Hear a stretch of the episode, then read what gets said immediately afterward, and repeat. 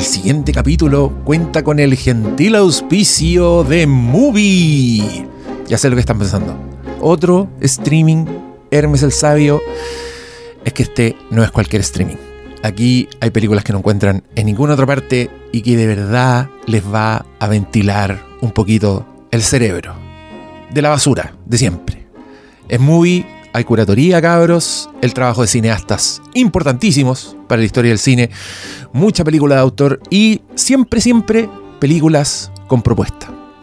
No me crean a mí, créanse a ustedes mismos y vayan a mirar el catálogo de movie ahora mismo. Pero no les va a costar nada, porque si visitan la página www.movie.com slash flimcast, así es, slash nosotros mismos, van a tener 30 días gratis para hacer zumbar el catálogo. Y créanme porque de verdad hay de todo. Se van a sorprender, en serio. Y en este capítulo, justamente en el capítulo que van a escuchar ahora, el capítulo que está auspiciado por Movie, vamos a hacer varias recomendaciones. Y son todas buenas. Así que muchas gracias a ustedes por escucharnos y muchas gracias a Movie por hacer posible este capítulo, por los 30 días gratis, por el catálogo. De verdad, no se mueran nunca.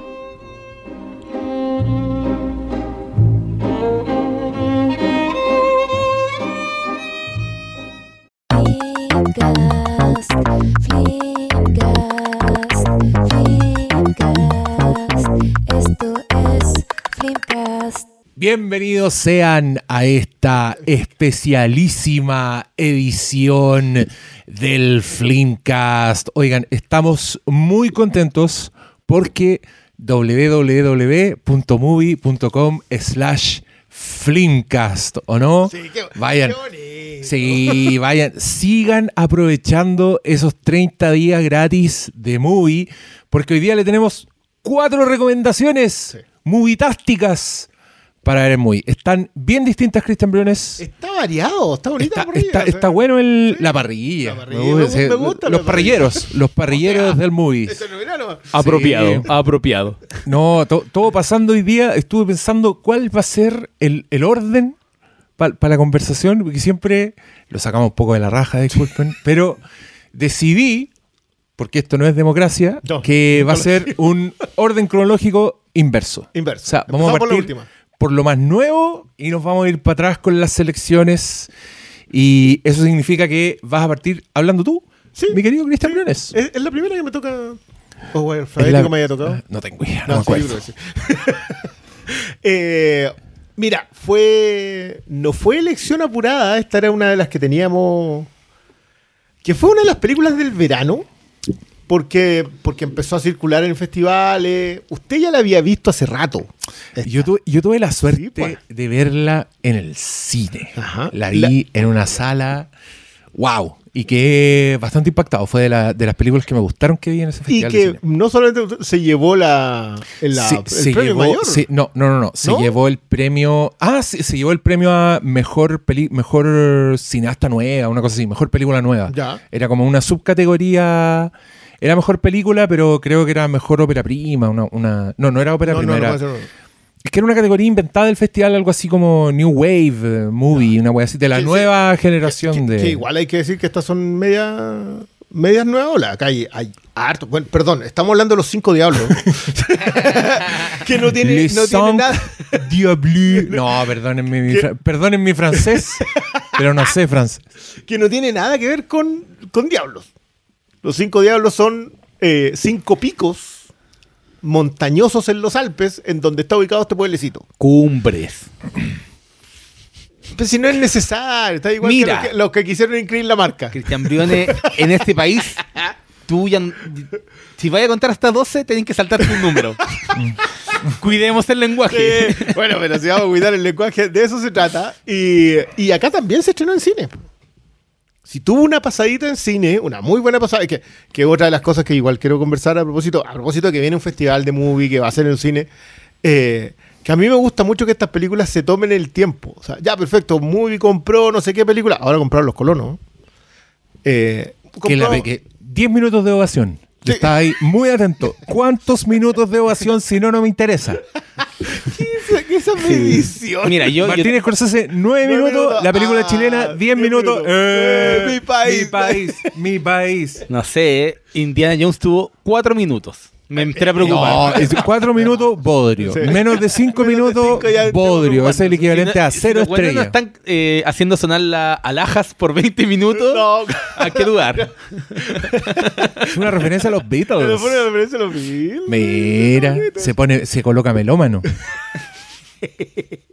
Bueno, esta, una de las cosas, las compran en festivales y la distribución no la lanzan de inmediato a su streaming. Que a mí eso me gusta harto. O sea, le dan un espacio en el cine, todavía está la idea de alcanzar a verla en el cine, y esta se alcanzó en el cine. Y es el estreno, creo que el estreno de mayo en, eh, en Movie. Sí, señor. Y yo la tenía, eh, creo que lo comentamos antes de que viajaras incluso, de que yo esta la tenía como entre ceja y ceja porque había visto la anterior de la directora, que se llama Ava, que también la encuentran en Movie. ¿Y la director se llama? Eh, no, no. Ava. No, no, no, los nombres, los nombres franceses a mí. Lia Missius Mis- se llama. Ulala, Uy, señor francés. Es que, es que, digamos, eh, yo no sé si ustedes han estado viendo harta francesa en el último tiempo, películas francesas en el último tiempo.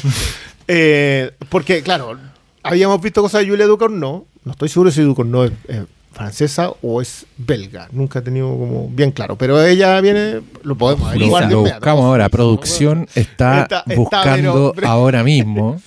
Pero no es la única. O sea, como que ha habido harta. Francesa. Francesa, ¿viste? Ha habido harta gente como nueva que está como en una onda bien fresca. O sea, no. Ya, vienen de antes Jox Odiar, Celine Siama, o sea, como que, como que viene harto.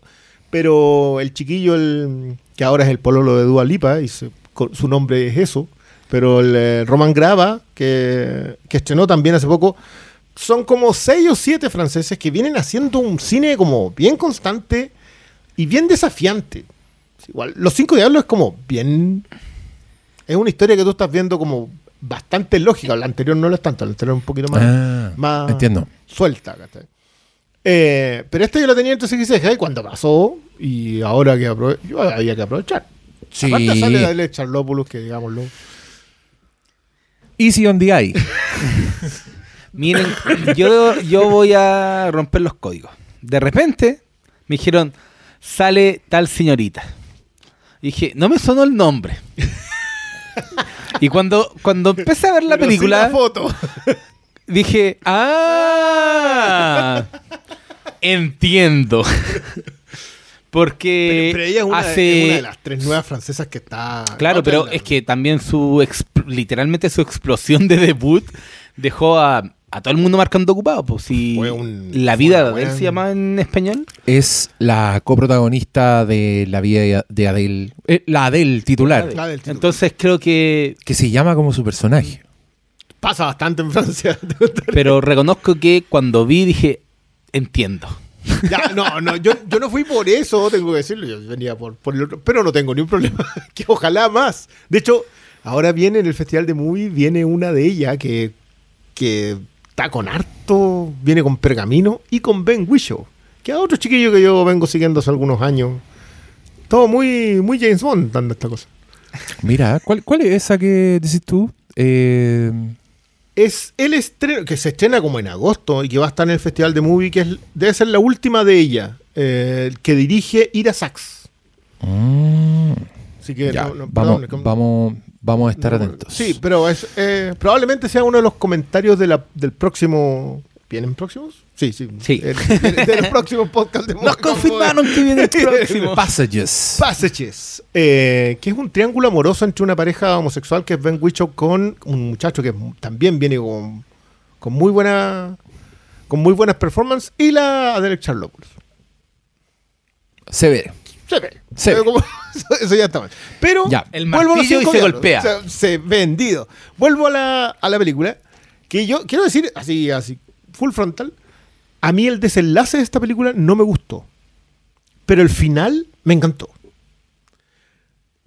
Vamos a conversar un poquito más a propósito de qué, en qué pasa con Te eso. refieres a la última escena. O sea, la, El, el- el remate, el remate. de la película me, me devolvió a la película. no el desenlace de la historia central. de la historia central Ya. que sentí que fue eh, curiosamente para películas francesas y sobre todo para esta directora lo sentí muy eh, ¿cómo se puede decir? Como muy eh, fácil Tradicional. con el- muy tradicional con Tradicional. el espectador. sí.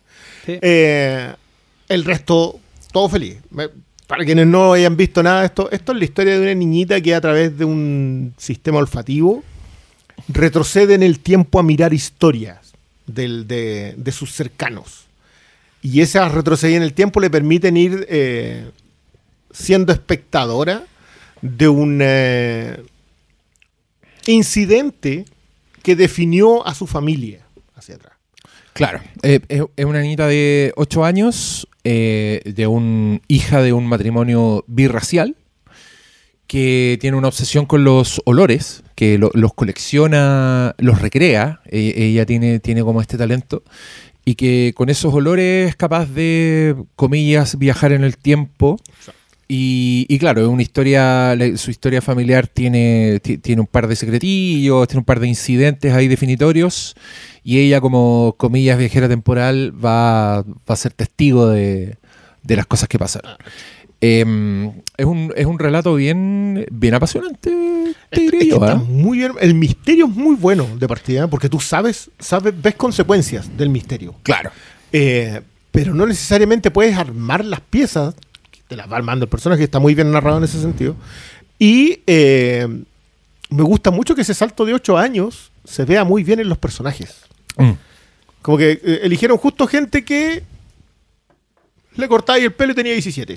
Claro, y que son, y que son esos ocho años definitorios, pues, ocho años donde, donde estás en el colegio, como con, con todo el, el- el futuro así abierto, Abierto. y de pronto, pum, estamos ya...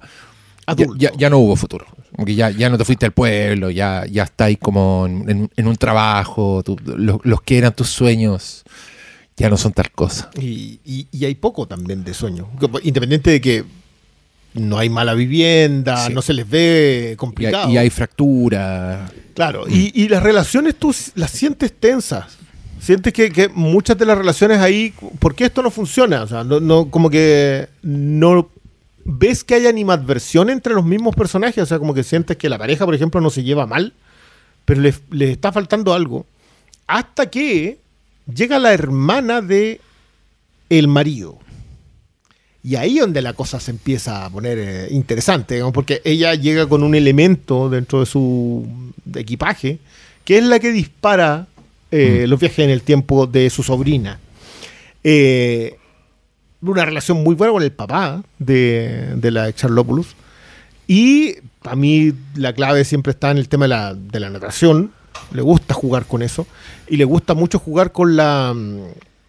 con que las la pieza del viaje en el tiempo sea un elemento narrativo.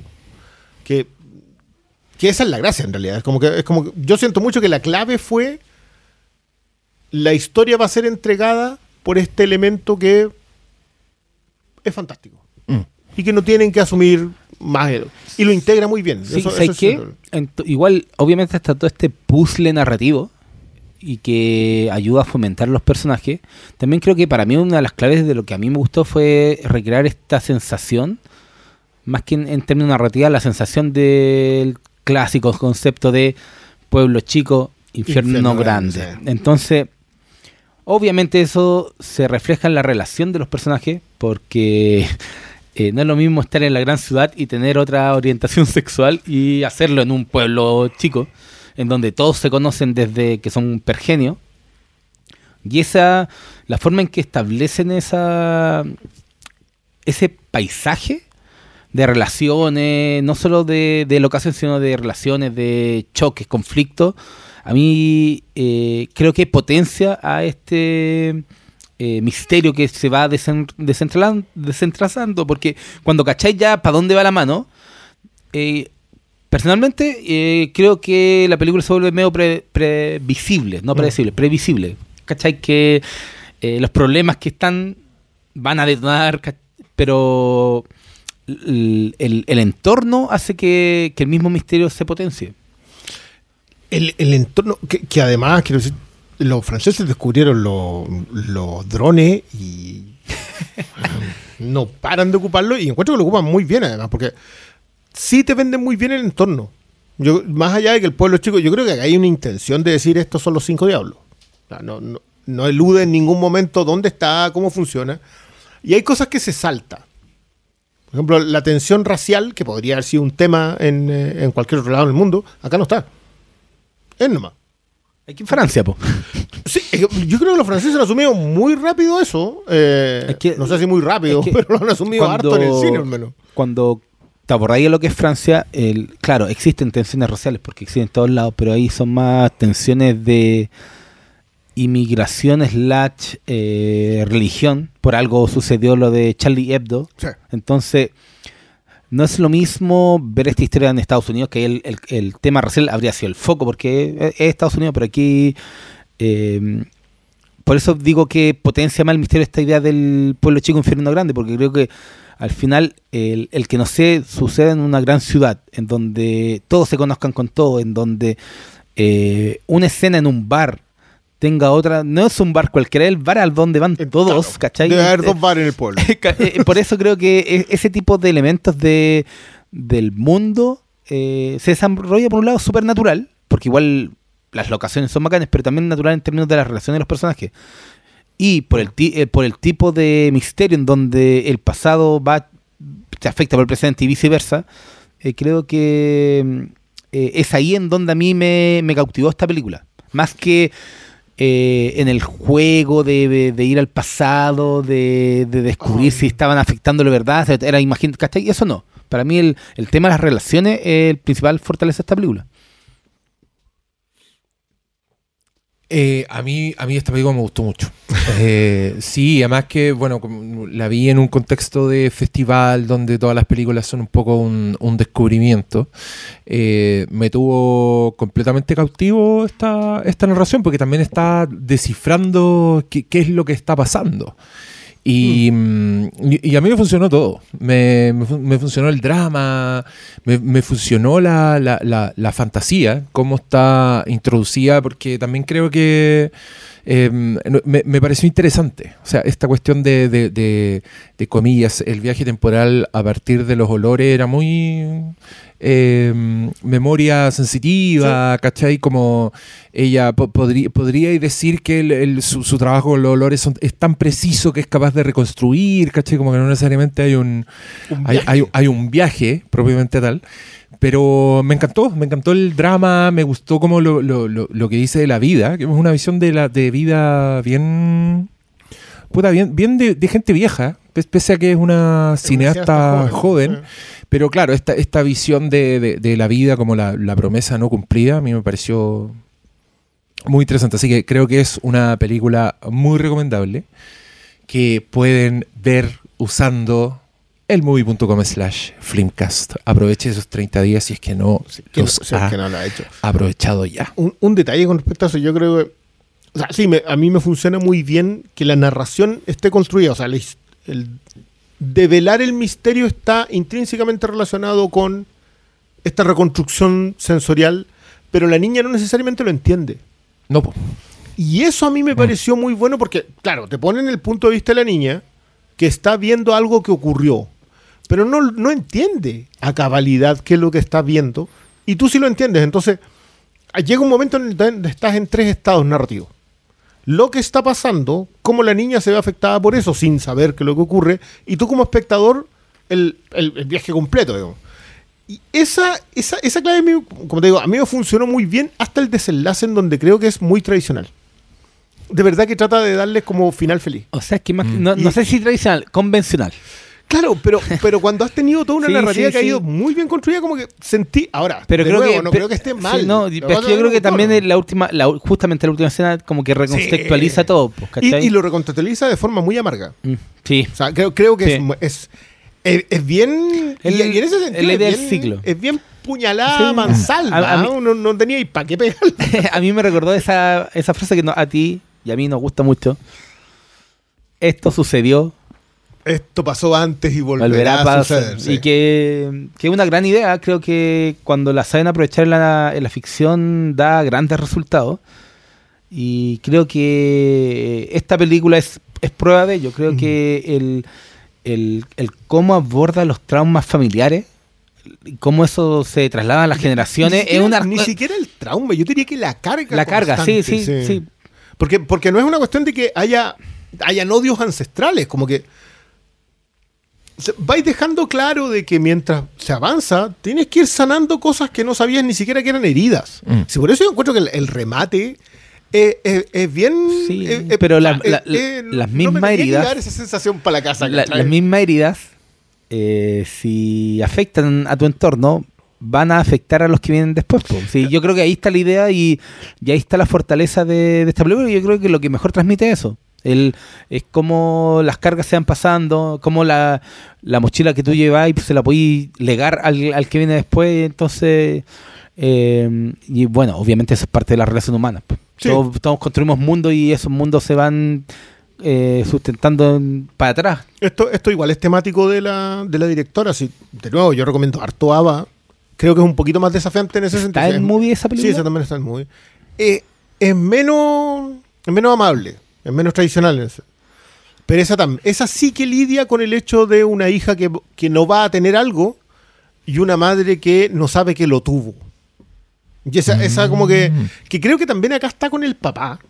Le, le gusta harto como hacer la relación entre la en, en- en familiar. Entre generaciones. Entre Mm. Y haciéndola, mostrándote que las generaciones igual tienen cambios durísimos. O sea, el papá, la idea de, que la hija pudiese tener una relación no convencional estaba fuera de su entendimiento. Pero han pasado ocho años y ya puede que no sea tanto. Eh, para quien vivió esa relación es un tema y para la generación que viene no es tema. O sea, de hecho, por eso te decía que, que- creo que es interesante que la niña contemple de una manera. Tú como espectador estás en otro, en otro lugar y la narración misma está en otro espacio. Creo que la... ¿Cómo se llama la chiquilla? Lea... Muns- Muns- Muns- Lia Misius. Misius, sí tiene muy buen control de eso. En, en, en, en Ava también lo tiene. Eh, creo que esta es mejor película. ¿eh? Creo que Ava es menos, es menos conexa, es como que to- todavía es más, es más joven. ¿no? Eh, y esta está mucho más apretada y me funciona. Lo otro, las actuaciones, dejamos fuera a la chica con las cicatrices. No la comentamos porque es como, como una especie de personaje medio secundario, pero que igual es como la clave de los misterios. Sí. Esta es una película que empieza con un incendio. Tú no sabes quién ocasionó ese incendio, cómo pasó, no tienes nada, no tienes ¿En idea. qué de las momento pasó nada? No, no sabes las consecuencias, no sabes nada. No sabes por qué están vestidas como están De vestidas. hecho, eh, de- hasta te queda la duda, va- ¿es algo que va a pasar? es algo que va a pasar, algo que va a pasar. Después de eso, te encuentras con la chica de la cicatriz y como que son varios estamentos que te los van. Y creo que no entrega información en exceso, eh, te mantiene el misterio constante, pero te dejó todo ahí. Es de, es de estas películas, como más de una que vamos a conversar hoy día, que la segunda mirada es harto más evidente que la primera mirada. Eh, y esas para mí son las que se te quedan, por las Sí, que tú sí, sabés que tenés que, que, de nuevo. hablando de la película, yo quiero hacer una puntualización que no es que el tema racial no sea tema, si la niña sufre acoso racial, po. Sí, pero la Pero es como que no es tema, sí, eh, sí, por eso es, es otro el foco, no es no es no es el foco con la propia relación de los padres, Mm. ¿cachai? Sí, eso, eso ya está en otro... está en otro en otra dimensión, pero creo que eh, la misma relación de los niños eh, Bueno, en, en la anterior juega con el tema de los gitanos. También, también, también hace. Le, le- le gusta como mo- esta, esta Francia con demasiados conflictos eh, que son conflictos para generación anterior. Que, que es algo que, que todos más o menos ya manejamos, que la siguiente generación no tiene esos mismos conflictos, tiene otros conflictos. Y, y- y la que sigue. o sí, evolucionan los conflictos.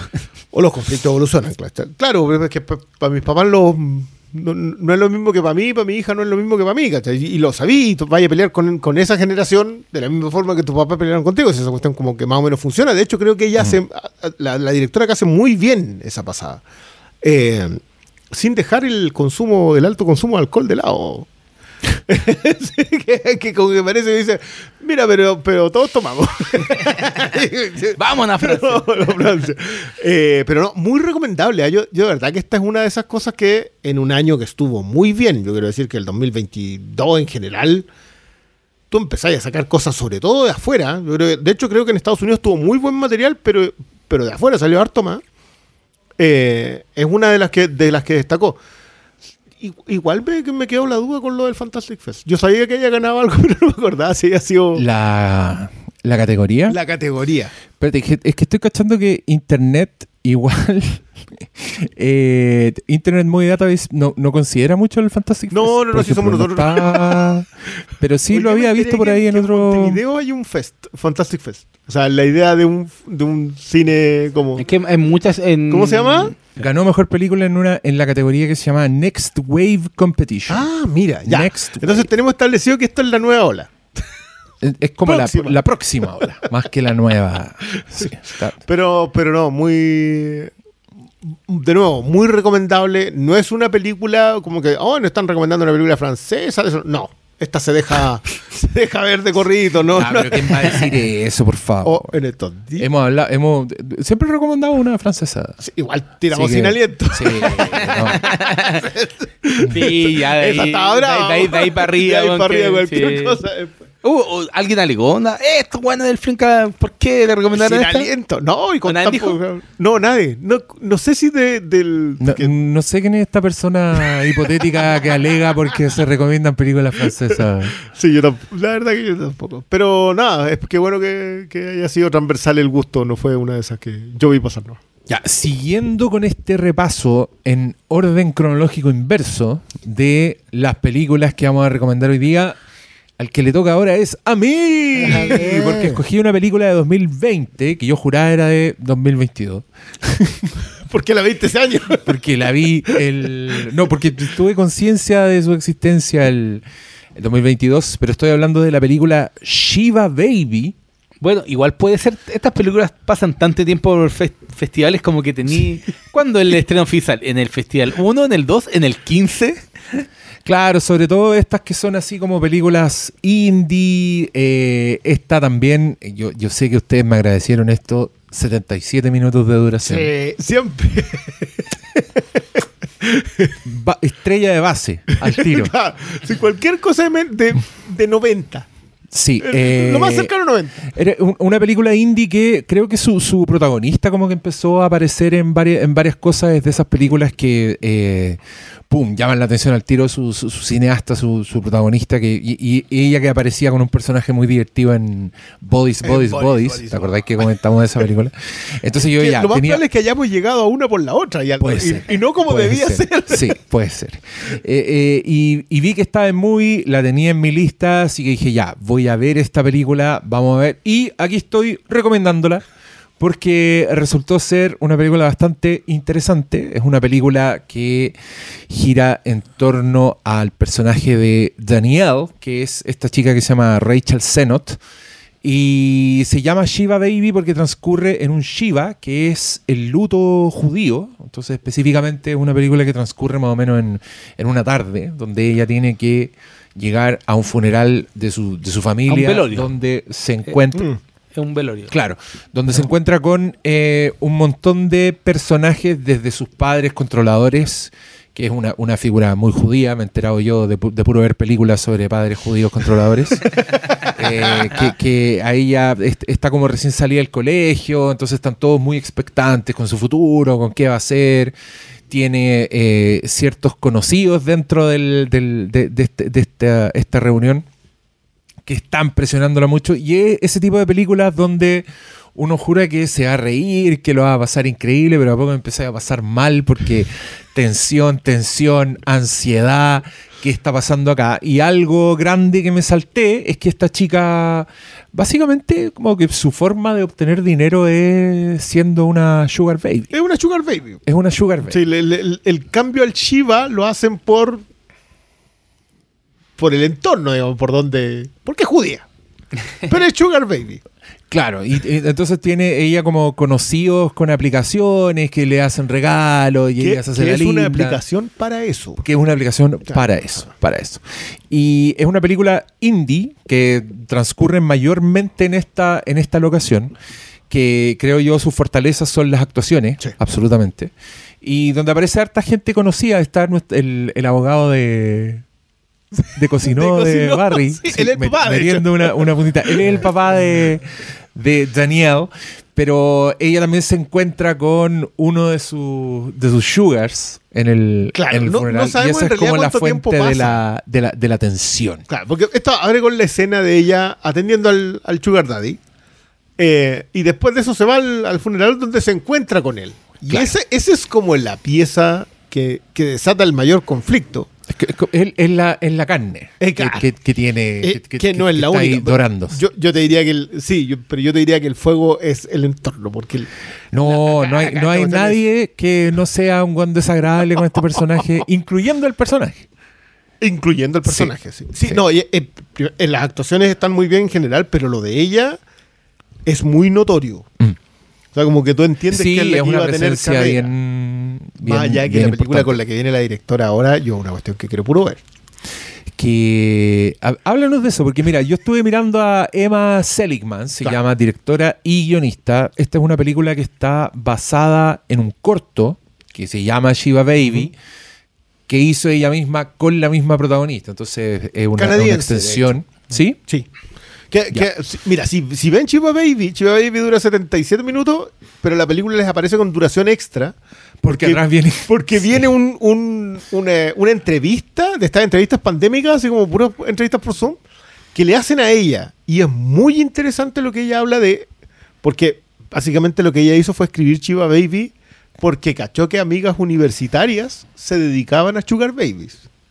Entonces dijo, mira, acá está. Y ahí según los rumores, según los reportes, según la estadística, es algo muy común hoy por hoy. Lo que pasa es que él- lo plantea la, la directora en, el, en la conversación, que se agradece mucho, entre paréntesis, porque Los extra hoy día, muchas que están claro, en la medida que no existe el formato físico, menos van a existir los extras. weón. ¿Cachai? Eh, particularmente para estas películas. Esta película salió editada en Blu-ray, pero duró 5 minutos Sí. porque eran 500 copias. Por lo que pudo pagar la directora, digamos, y su financista. Eh, ella habla que efectivamente el, el- el tema del, el- del plot de la, de la historia, de que esta chica eh, se encuentre con quien financia su, su carrera eh, en el lugar menos indicado, tiene que ver con que el problema de los préstamos estudiantiles en Estados Unidos es una cuestión eh, transversal. O sea, nadie puede pagar su carrera universitaria a menos que sea hijo millonario o, o nada. Claro. Ahí nos recuerda la frase Entonces- del menú de ¿Tiene deuda estudiantil? Claro, y no. el- y el, te tema, y el tema que lo que hay que dejar en claro es que esto es básicamente una, una evolución más segura y quizás para mejor de lo que es la prostitución tradicional. O sea, las chicas básicamente hoy día ya no se prostituyen, han dejado atrás todo el tema del riesgo de no conocer el cliente, ¿cachai?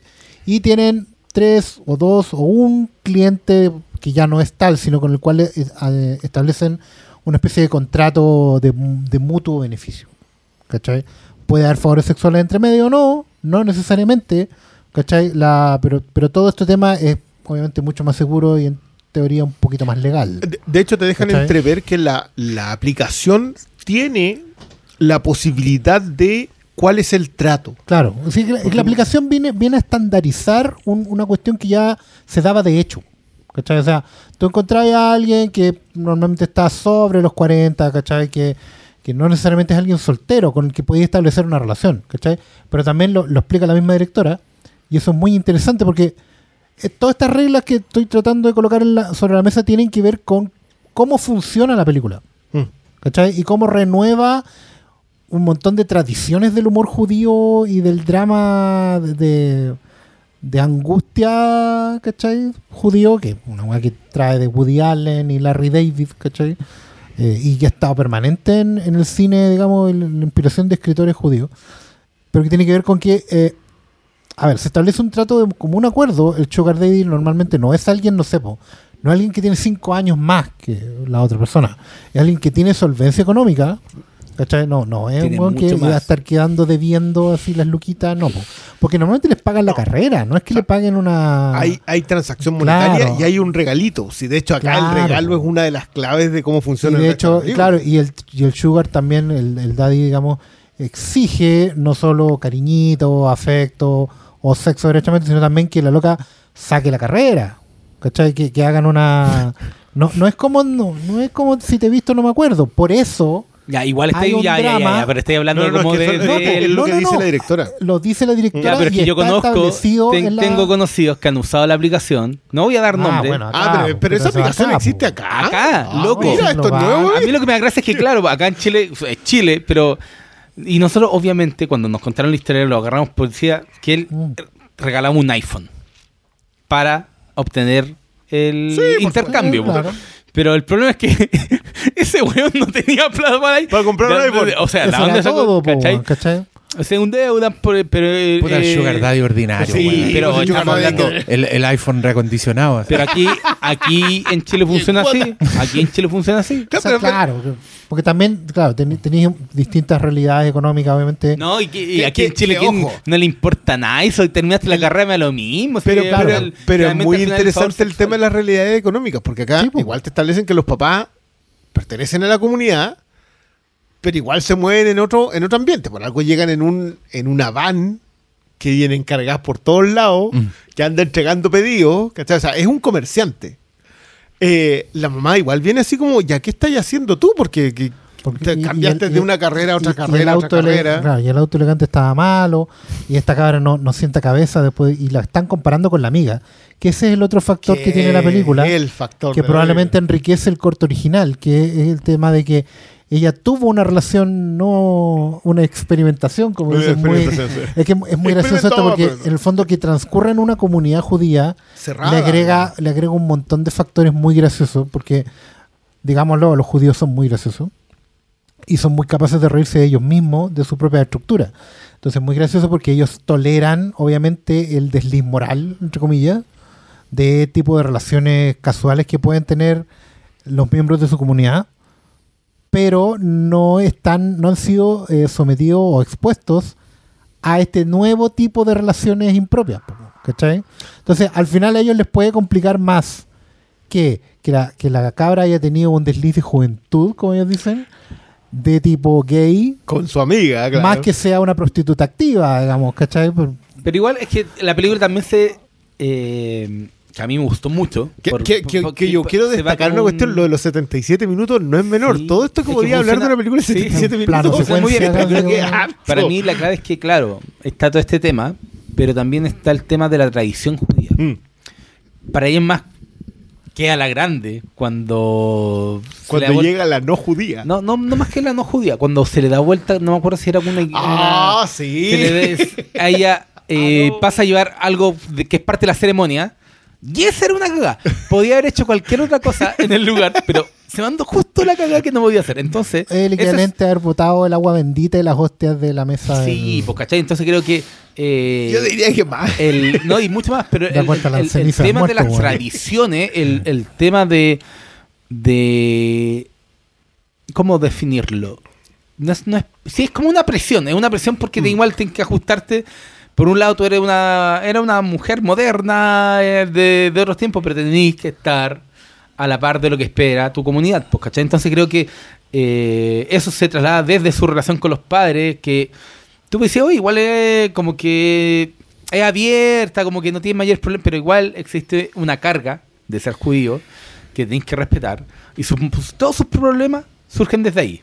Obviamente están todos estos otros problemas que nosotros sabemos que ella eh, se empieza a comportar de cierta forma por sus relaciones interpersonales, pero el tema de las tradiciones eh, es lo que termina eh, dando para mí sustancia a una película en donde sucede en tan corto tiempo, pero te cuenta tanto eh, que para mí es como que cuando caché que, está, que estaba terminando, dije, ¿en serio? Quiero ver Sí, más. sí, sí, es, que, es que yo creo que es, el, es el- lo que mejor se te arma en el funeral. Un funeral, velatorio, lo- porque es posterior al, al funeral. Eso quiero decir yo. En, Sí, po. en- en el campo En chileno, Sí. se supone que esta, esta cuestión no es ni funeral ni velorio. Es una cuestión que el campo chileno le llamaban el gloriado. El Gloria. que yo conocí Que por los no- chistes de no- Condorito que ya no existe. no existe. Pero es básicamente una especie de, como, como la gente viaja de lejos Ta. Al funeral, porque no todos viven ahí, por último, porque en el campo tu vecino está a 4 kilómetros, pues, ¿cachai? O sea, algo, Eh, es algo que pasa en la, en la Tienes que darle, grande. normalmente tienes que darle pensión, alojamiento, tienes que quedarse para el otro día, y eso implica comer. Y en la weá es básicamente una comilona muy grande. Y que, y que, y que se te muestran a- mucho en, lo- en los, en, los, en los rituales En los funerarios gringos. es que después llega la gente con los, con los, los budines de comida. Llegan siempre con una fuente de comida para, la, para lo posterior. Pero acá la gracia es que viene con un ritual, que son estas cosas que están puestas, que son una oración, que hay un, un rabino en algún punto. Viene una ceremonia posterior al funeral. Pero nada de eso te lo cuentan. Es bien poco generosa en cómo funciona. Es como que las Sí. cosas están. ¿Cachai? Pero creo que queda muy claro el tema de la tradición y, y de las relaciones interpersonales.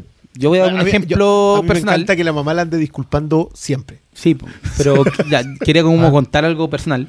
Eh, mi padre murió el mismo día que yo recibí mi primer sueldo. A diablo. Era un viernes. eh, Y pucha, tuvimos que el funeral eh, y familia gigante, que mi hermano tenía muchos hermanos. Y pu- hicimos la hicimos el, el velorio, después vino el funeral. Y como familia tan grande, volvimos a la casa de mi abuela, que ya no estaba mi abuela, pero era la casa de mi abuela. Y justo como mi- yo ya había- tenía armado con mi papá que íbamos a hacer un asado, pues, weón. Entonces aquí dije, Un asado. Vamos a hacer un asado. Hicimos un asado eh, que pu- lo íbamos a hacer con mi papá y al final lo hicimos ahí, pues, ¿cachai? Entonces, ese tipo de, de reuniones también responde al, al tipo de familia o a los grupos. Eh, Aquí no te hablan de una, de una familia grande, que creo que aquí en Chile sigue pasando y lo veía en todos lados, pero te hablan de una de un estilo de comunidad que, que debe pasar igual. Si al final es como Sí, porque- en los grupos familiares, en los grupos de iglesia, en los grupos, no sé. El, el factor de hecho que ellos sean judíos es el que te pone sobre la, sobre la mesa que la loca tenga que ir. Es que Porque de hecho ella parte van. preguntando quién se murió, así no tengo idea quién era. ¿Cachai? Ni siquiera tengo muy claro la cuestión. Pero hay que estar ahí porque claro, son una comunidad chica, son una comunidad cerrada y son una comunidad sobreviviente. Finalmente lo- los judíos ah, hacen, mantienen mucho ritual antiguo y se ríen mucho de eso y hacen toda esta cosa porque también es una manera de sobrevivir. De hecho, ¿cachai? queda- una cultura de pueblo sobreviviente. Entonces, lo bueno de esto es que la loca también, la directora, siendo judía, ¿cachai? Ocupa este contexto para contar una historia que es común a todo el mundo. Es porque la gracia de esta escritura, de lo bien escrito que está, es que eh, da lo mismo, obviamente nadie aquí es judío, pero a los cinco minutos ya el factor judío no es una, un gatekeeper. Tú ya estás ahí arriba de la pelota, porque las presiones para alguien que está terminando la carrera, que no está estudiando algo convencional, los diálogos particularmente son cuando ella tiene que definir qué es lo que está estudiando. ¿Cachai? Así como, como ingeniería en paisajismo, ¿cachai? Para no decir jardinería, weón. No, hay una cuestión de comercio exterior con cultura y, y- e inter- intergénero. Bueno, esa weá es destornillante porque es súper. es lógico, es la misma boca tú decís, ¿pero qué está estudiando usted? No está estudiando ni abogacía ni, ni medicina. Está estudiando. No, pero es que después va a poder hacer esto. Y los papás, como que te entran a salvar. Que los papás te entran a salvar.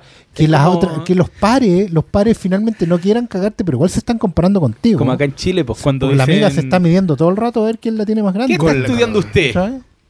Ingeniería comercial. Administración de empresas. O, o claro, o- y, la, y la comunidad empieza el tiro. Ah, mira, qué bien, yo conozco a alguien Sí. que podría trabajar contigo. De- Esa de- cuestión está aquí. Esa, esa forma de mostrarte cómo funciona una comunidad, porque claro, nosotros hacemos mucho chiste en lo cerrado que es la comunidad judía. Lo entendemos porque, porque se han tenido Ellos que cuidar, primeros- digamos, bueno. Y son los primeros que se han reído de eso. Sí, y, y justamente acá lo que, y la directora también lo, lo habla en el- que lo que ella más quiso mostrar es que eso tiene cosas buenas y cosas malas, Ah. pero es simplemente. O sea, ellos ya están acostumbrados a que así funciona. Entonces lo que ella hizo fue colocar un elemento al que no está acostumbrada la comunidad.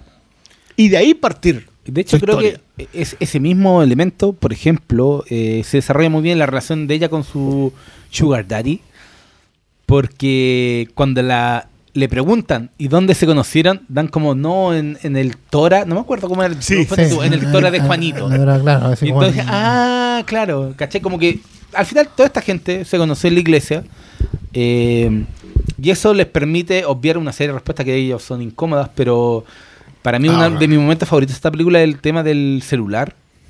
Ay, muy bueno. El tema del celular que se le queda en el baño, después se le pierdan, no sabe quién lo tiene y, y después tú Y sabes. lo tiene la última persona que debería tener. debería tener, ¿no? ¿cachai? ¿Cachai? Entonces, ese tipo de, de vértigo que hace la película en tan poco tiempo se vuelve que- súper. porque- Es que es muy bueno, narrativamente hablando, el pulso que tiene esta, esta chiquilla, que de nuevo es debutante, pero completamente, es bien inusual. Porque alguien con ese pulso te hace una película más larga. Sea, que, que- que es un tema. O sea, alguien que tiene un pulso para armarte una película así te hace una película de dos horas. Y esta película no dura ni 80 minutos. Dura lo mismo que Tumbo. Y la original. Sí, pues, no, la única. Entonces, eso para mí me viene a decir, ya, esta, esta es una fuerza interesante que ver. Ocupa Eh, muy bien los primeros planos. Y ocupa muy bien que los actores que tiene en todo momento están en la película. Sí. O sea, yo, yo entiendo que esta no es una película costosa. Es, es bien indie dentro de todo, pero, pero igual sentí que cada cámara está bien puesta. Cada se- y, que no, y que no la filmaron en dos días. Y es Esta es una película que yo sí. entiendo que, que costó que se hiciera porque cada secuencia está muy bien armada de fondo. Eh, en la, la forma de colocar las comidas, el, el juego que hace con el tema que la mina anda comiendo y después le, le baja como que no, que no quiere comer y después quiere. Todas esas cuestiones son. lo dicen. Pero no te- son sí. chistes Pero evidentes. te, te- te dan un elemento biográfico de ella que tuvo problemas de peso. es de peso, claro. Entonces, ¿cachai? Es que todo eso es. Pero eso, está la mochila que lleva el personaje te lo da la, veci- la amiga de la vecina. Porque se conocen todos. todos saben. Ah, sí. porque- Ah, ¿y qué está estudiando? El que está estudiando para mí es, No, es transversal. es el, el top star de la weá. No, y tenéis toda la razón, porque primero, claro, te- por muy grande que sea la casona y que tenga dos pisos y una cocina muy grande, bueno, imagínate tener 30, 35 personas adentro de esa casa, más todo el crew de filmación y la cámara se está moviendo entre grupos. ¿Cachai? Eh, tener lo- las cosas encuadradas, tener planos de eh, primer plano y fondo en un espacio así de pequeño, porque tú tenés encuadrado en primer plano a un protagonista y al fondo está pasando algo que es relevante a la trama.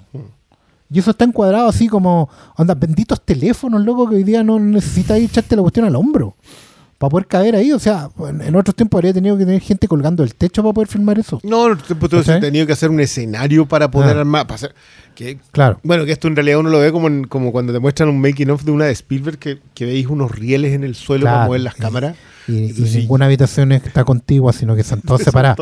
Pero, y es, y a eso, y una cuestión que me interesa a mí plantear acá, y que a, a toda esa construcción, ¿cierto? Dramática y, y de, y, de, y de cine muy indie, conseguirme las lucas con los amigos y toda la cosa. Bueno, paréntesis, esta película dura cinco minutos en puros sellos de Sí. productoras Ahí iniciales. es ¿eh? donde sabéis Lo cual Le- es le falta el weón, del banco bien estado cara. Totalmente. Yo- Y este, que a eso, lo mismo los cinco diablos. Y a eso tú le hagáis pulso de horror. Mm. Porque esta cuestión tiene una combinación de música con tensión dramática que se la quiere eh, cualquiera el Polanski de los 70. Bueno, hay momentos que es verdad, no son graciosos, pero tú sentís que, que te iba a estallar una vena así mal de horror. Y no de ver- y porque la vergüenza ajena se convierte en horror. Es que- hay es momentos que- es que bien yo creepy en esta que película. esta- es, es que es como funciona la vergüenza ajena. Si es que, Claro, que, pero- que, que- que los lolos. No, que- que creo que cringe no es lo mismo, pero a mí me funciona muy bien la vergüenza ajena cuando tú sabes. Cuando tú ya sabes exactamente qué es lo que hace ella, porque al principio puedes creer que es la amante. Y se encontró con, con- con alguien que no sabía que era de la misma comunidad y puedes pensar que era. Sí. Pero te van desarrollando y te van dejando la información necesaria para entender que ella trabaja en eso.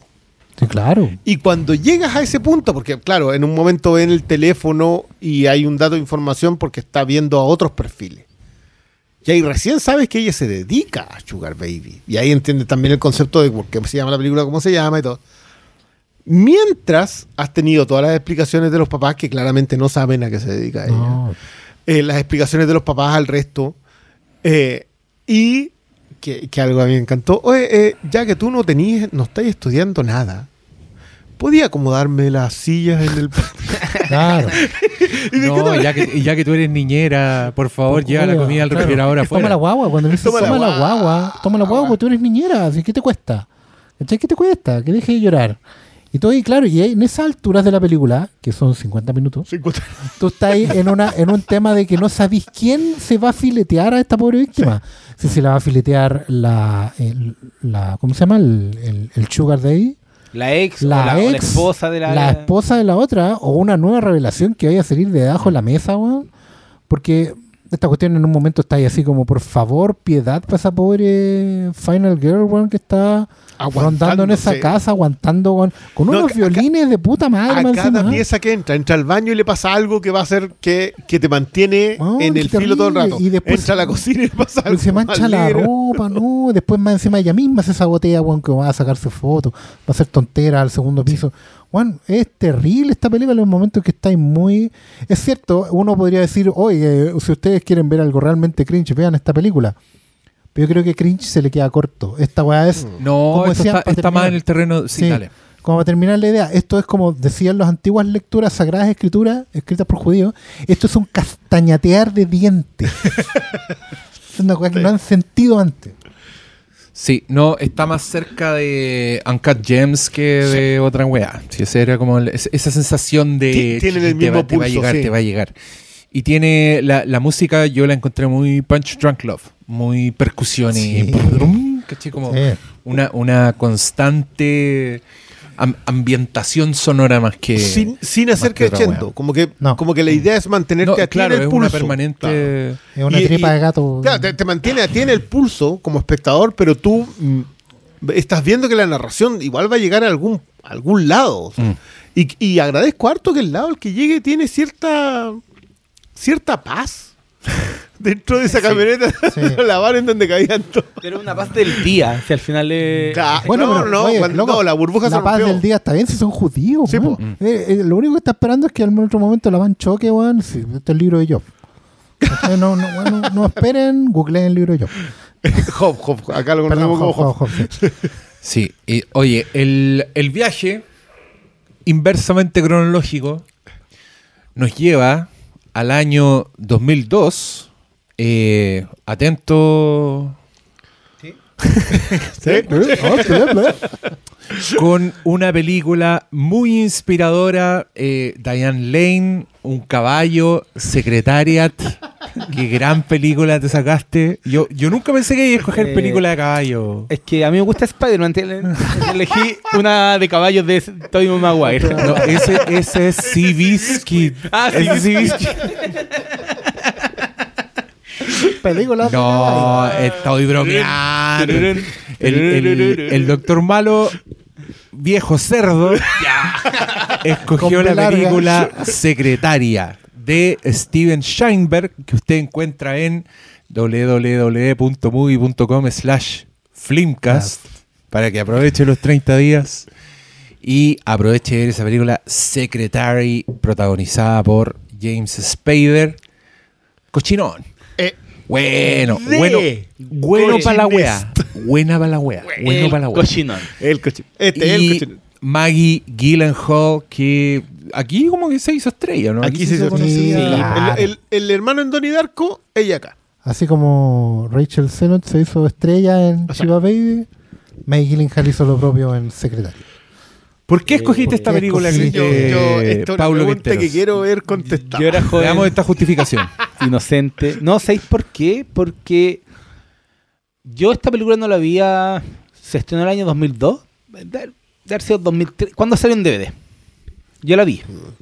De ahí no, no recuerdo, porque no era, no era como una película que yo la haya- me la haya topado como en el cable, ¿cachai? Eh, yo la vi cuando salió De haber en estado DVD. en. Pisat. en Pizarro. En Pisat. en Cumson. Eh, y no la vi hace mucho, mucho tiempo. Pero sí he leído muchos, muchos comentarios. Porque Secretary es una película que llamativamente eh, tocó la teca precisa para que la gente que pega con la película. Sí. Le tiran hasta el día de hoy. Yo, cada cierto tiempo me salían en, en mi timeline de Twitter. eh, un comentario secretario tirándole flores. Generalmente de parte de mujeres. eh. sí, no, no, no es rechazada al respecto. Entonces, después de que la última vez elegimos Rambo, dije, esta, esto tiene demasiado testosterona. No, mentira. Estoy mintiendo. Estoy mintiendo. No, no, no. Fue porque. No hay buena respuesta todavía, No, quiero no, no, decirlo. no. Yo sigo esperando, realidad- yo sigo esperando. En realidad fue, estaba buscando en la aplicación qué voy a ver. Y yo ya expliqué en capítulos anteriores que si puedo ver una película que sea difícil de ver, la voy a elegir. Solo por Sí, ser. es, es cierto. Lo dije. Pero hoy día dije, no, ¿sabes qué? ¿Cuál fue la anterior tuya? Dancing in the Dark. Dancing in the Dancing in the Dark. Dancing in the Dark. Entonces yo dije, ah, tenía pendiente lo idiota. eh, podía haber No alguna... quisiste repetir director, te digo. No, no quise repetir director y... ¿No y- hemos repetido director? Parece que no. Creo que No, hasta aquí no, no. hasta aquí no. Hasta aquí no. Y, y no habían otras películas más perversillas, entonces dije, Ya, pero ya, ya Vamos a elegir- dónde vamos. vamos a elegir algo que... Incomodar a- al poder. No, no, no, no, pero está claramente incómoda, pero la elegí porque... What Boys. Básicamente la elegí porque buscando en la Te aplicación dijeron que el ver, Guernati, cuando, el Freecast, weón. cuando estábamos eligiendo las películas, me puse a ver la aplicación y vi cuáles habían sido como los estrenos recientes, no tuve- y ahí Sí, pues estaba. esta está en este mes. Entonces está secretaria y dije, uh, no la veo hace rato. Era buena. Como que. Y les dije a ustedes, voy a elegir secretaria. Y la primera, el primer comentario de Cristian Brunet fue, ni el Eh, cochino. Con K. Quiero decir que eso lo escribí con K. Pero la elegí porque no la veo hace mucho tiempo y, y creo que esas instancias también sirven para recuperar películas que, que de repente de las que no se habla mucho, para qué no tienen para qué ser todas estrenos. Por ahí Entonces- en reloj. No le creo. ¿Y por pero qué? en. Y, y, y, A ver, si, si hubiera estado y el, y el revisionado. ¿Cómo te fue con el revisionado? Eh, dicho eso, yo cuando vi la primera vez me gustó. Pero ahora con el paso del tiempo, 10 y- no, 20 años ya han pasado desde que Más se estrenó esta película. Eh, con el paso del tiempo, 2002, eh, 2023, po. la pude apreciar mucho más. Me gustó más del- de lo que me gustó la primera vez que la vi. La primera vez que la vi, yo debo haber dicho, "Oye, buena. Ahora yo dije, Dudo mucho con ese tono, pero ya. buena, ¿cachai? Ahora Por la ahí te encontré creo. muy, muy buena. Eh, creo que toca las teclas precisas como para el tipo de historia que quiere abordar con el tipo de personajes quebrados que aborda. Mm. Y, y el tono, el, el foco que le da la historia. eh, y, y el tema de la relación de estos dos personajes que están súper quebradísimos, creo que, que dan en, en la tecla justa. Y, entendís por qué 20 años después de repente te aparece en el timeline un comentario hablando de gente de secretario. Porque creo que eh, es una película por, por la que entendís por qué Maggie Gyllenhaal se volvió. Fue como una explosión. Recuerdo que, oh, ¿quién es esta loca? No está en el radar de nadie. eh, y a lo malo la dicen porque el hermano ya era famoso en ese tiempo. Y, y ese fue por. Sí, po. Sí, era, la era- hermana, era la hermana del príncipe de Persia. Era, no. Yo sabía que alguien- Príncipe de Persia del año 2000, no, 2010. Faltaba. No, pero era, era el hermano de 2002 que habrá sido. Donnie Darko. No, si yo no No, bueno, era también tipo Donnie Darko, pero. Del día después de mañana. Y era chistosa en Donnie Darko, además. po. El Donnie Darko. Sí, no, Sí, es chistoso. Tiene dos escenas Bueno, donde igual- pelea con el hermano y uno se acuerda más. Igual si estáis en los 2000 y tení al Donnie Darko, que es el hermano de la secretaria, Es un 2000 típico. igual sí. eh, se acabó el mundo y empezó otro exactamente igual. Pero más perverso. No, no, el. No sé quién quiere. No, pero quería darle el pie porque yo Mm. le creo, supongo que todos lo habían visto, pero en este revisionado yo creo que la valoré mucho más de lo que a mí me pasó por lo menos la primera vez. Era joven, era inocente, pero, Pero, ahora más pero perdón, ¿todos la habíamos visto?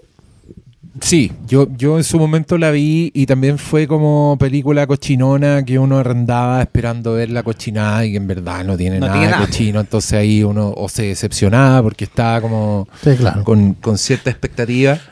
Pero yo no voy a entrar en detalle. ¿Cuándo no fue bien con eso? ¿Cuándo, ¿cuándo arrendaba hay una que decía, oh, si esta parece. Y, y era? bajo instintos. po. ¿Es, es la única? No, la de Nick Campbell con Estos buenos Que quieren, la- quieren hacer el, ¿Cómo el se llama programa del pasapoga. Los veo que Sí. quieren Wild hacer el programa Wild del Things. pasapoga. Ay, pero, pero Wild Things. No, Wild No, Things no, es súper thriller y, Things es- y- es- y puro, puro giro esa igual es en el ambiente. No, pero esa pues, cuestión sí. hasta tiene postcréditos con Sí, giro, po. Y es para cagarse la risa esa película. Sí. Yo, yo, yo creo que solo bajo instinto. En realidad, uno cuando va a buscar porno termina yendo a la sección de porno. Claro, pero yo prefiero cuando te cuando iba a buscar una así como. Claro. ¿Cuándo? Eh, es que el cable era generoso en esos tiempos, uno tenía que ir O al sea, videoclub. había Betty una Blue. escena por lo menos. Pero Sí, Betty no, Blue es pero- terrible. Weón, Ya lo Betty, Betty Blue son lo- los primeros cinco minutos Y y después, después te quedan tres horas de dolor. Amigos, lo hemos hablado aquí. En los Locos 90 existía un- una sección en donde un periodista slash senador slash candidato presidencial te invitaba a ver el cine premium. Ya, pero, pero el cine premium era muy B. no, pues Sí, era, era- era, era- B, era, erótica Acá estamos hablando de películas, pero, pero ponte tú, a propósito de James Spader, yo creo que sí Crash, fui de las personas que vio eh, Sexo, Mentira y Video, Pensando que- esperando Sexo, Mentira y Video. y solamente me Y había solo, mentiras había, y solo había mentira y video. Hay al menos dos cosas que no se cumplen en Hay este al menos título. dos mentiras en ese título. Claro. Pero, pero, pero igual- por eso igual mismo- es James Spader. Pero estaba Que- que- Crash, que- claro. El cochinón. Ya, Ya, no, pero- pero no, James a ver, Spader, No, el Crash. Crash, Crash, Crash. No, pero sí, Crash, que ni a ver Crash por lo. por ¿Es que te gustan los autos, weón? No, pero sí. ese ¿Te gustan mal- las cicatrices? la Esa weá no es, no es para que tiene, calentarse, No, po. pues no es para calentarse. Yo creo que yo me acuerdo por lo menos en su tiempo la vi porque era No, no sé. Me acuerdo que la vi- Vivimos en un mundo Yo- muy raro. güey. no era de esas películas Sí, que yo iría a ver, raro. ¿cachai? No era porque era una película así como en teoría romántica o algo así, ¿Cuál? secretaria. Secretaria. pero me acuerdo que hizo su pequeño escándalo. Sí. En los diarios aparecía el afiche, que aparecía el afiche de las piernas cruzadas en, en, en retro- en retaguardia, digamos. Y eh, decía, eh, más de 200.000 personas han visto esta película y no pueden hablar de ella, si solo para menos de 21 años, bla, bla, bla, bla. ¿Cachai? Era para. El morbo, po. Sí, o no Sí. morbo, básicamente era era la morbo. vendía. Pero ahora fue mi primera vez de verla post 50 sombras. Y esa weá le pone toda la enjundia, insisto yo, a esta conversa. Yo concuerdo. Porque lo que se llama un rip-off, como dicen los gringos, una pirateada horrenda, pone en perspectiva la obra de arte, el, el rayo en la botella que es esta película. Ya. Bueno, es te entiendo, sobre todo por el nombre de del protagonista. Yo, ese es que yo no Todo, vi. no, sí, el yo no vi, es que yo no vi 50 sombras de Grey porque no, no la voy a ver y me niego a ver esa película. No, Eh, pero yo- de ahí. yo o sea, eso es lo evidente. Que los comentarios que yo ¿Cachai? leí, ¿para qué? Yo, Pero ¿para bueno, qué, ¿para qué sí. voy a hacer eso? Es que, mira, es súper... ¿Por qué? Porque ahora la gente que vive en este mundo, nuestro mundo de hoy, sabe que existe 50 sombras y sabe que eso es más o menos su definición de porno para señoras. ¿Cachai? Que es una cuestión bien rara y bien cringe porque uno entendería que Y- las y- señoras y no consumen porno definición, diría yo. y que la gente no consume porno abiertamente. ¿Cachai? Bueno, 50 sombras de Grey fue un rip-off de algo que sí conquistó el punto exacto de un equilibrio dificilísimo de encontrar, que es donde está todo lo prohibido, lo que no debemos hablar, y de colocarlo en un punto en que es manejable para todos. ¿Cachai? Estáis hablando de una película que puede hablar o no de abuso sexual, de dominación, de prácticas sexuales inapropiadas, no reproductivas. ¿Cachai? Bueno, y con un tabú social que es aún más complejo, que hoy día la gente quizás no lo entiende tanto porque ya no existe, que era el de las secretarias, queridos amigos. Ah, sí. Yo, la yo quiero decir que la, secretaria como una institución la base de la promoción de ese tiempo estaba en Loco. el tema del secretario. Bueno, y yo en ese tiempo, no sé, porque también conocí con- amigas, niñas, que- compañeras que iban a estudiar al Manpower, pues. Y el hueveo, no, pero es que No, y, sí, y- y uno como que esta película sacaba del closet O sea- toda una conversación prohibida en torno a que, a ver, pero ¿para qué estudias para secretaria? Para que te tire el jefe. O sea, y esa cuestión, hay un montón de familias que han nacido de todo ese tabú y esa fantasía sexual aceptada, pero jamás permitida. Porque es una weá que en el Monateco en compañía estaba explícita. Ah, se busca Los secretaria ejecutiva para a las secretarias. yo voy a ir más atrás. En todas las En bromas este país, en este weón, país. porcel, toda la weá. Pero en este país existió ¿Por un programa que se llama El Happening con Ja. Sí, po. En donde el, El concepto jefe. Valkyria. no, no, no era Valkyria, ¿cómo se llama? Primero, primero, Primero la señorita Valkyria, después la, Valkyria. la, la, Eh, la, la, mon- la- ¿cómo era la mono? Oh, la wea vieja. Sí. Sí, pero el Happening con Japo. La, la, la idea de la Vampiro joven secretaria lo hace otra vez, es la muy- cita Valkyria, pero es una, es una figura muy diferente a lo que es hoy por hoy visto en la, sobre todo en el, en, en el mundo actual. Por supuesto. Pero Es no, muy diferente. no, pero, pero- pero De perdón, hecho- no es muy diferente. O sea, estamos viendo dos series, dos series, en donde un potentado, ni siquiera vamos a- un potentado, la asistente. Y la otra serie, que es eh, Ted Lasso, el eh, dueño de, del club también iba por la secretaria. Entonces, no Igual es- son puros viejos.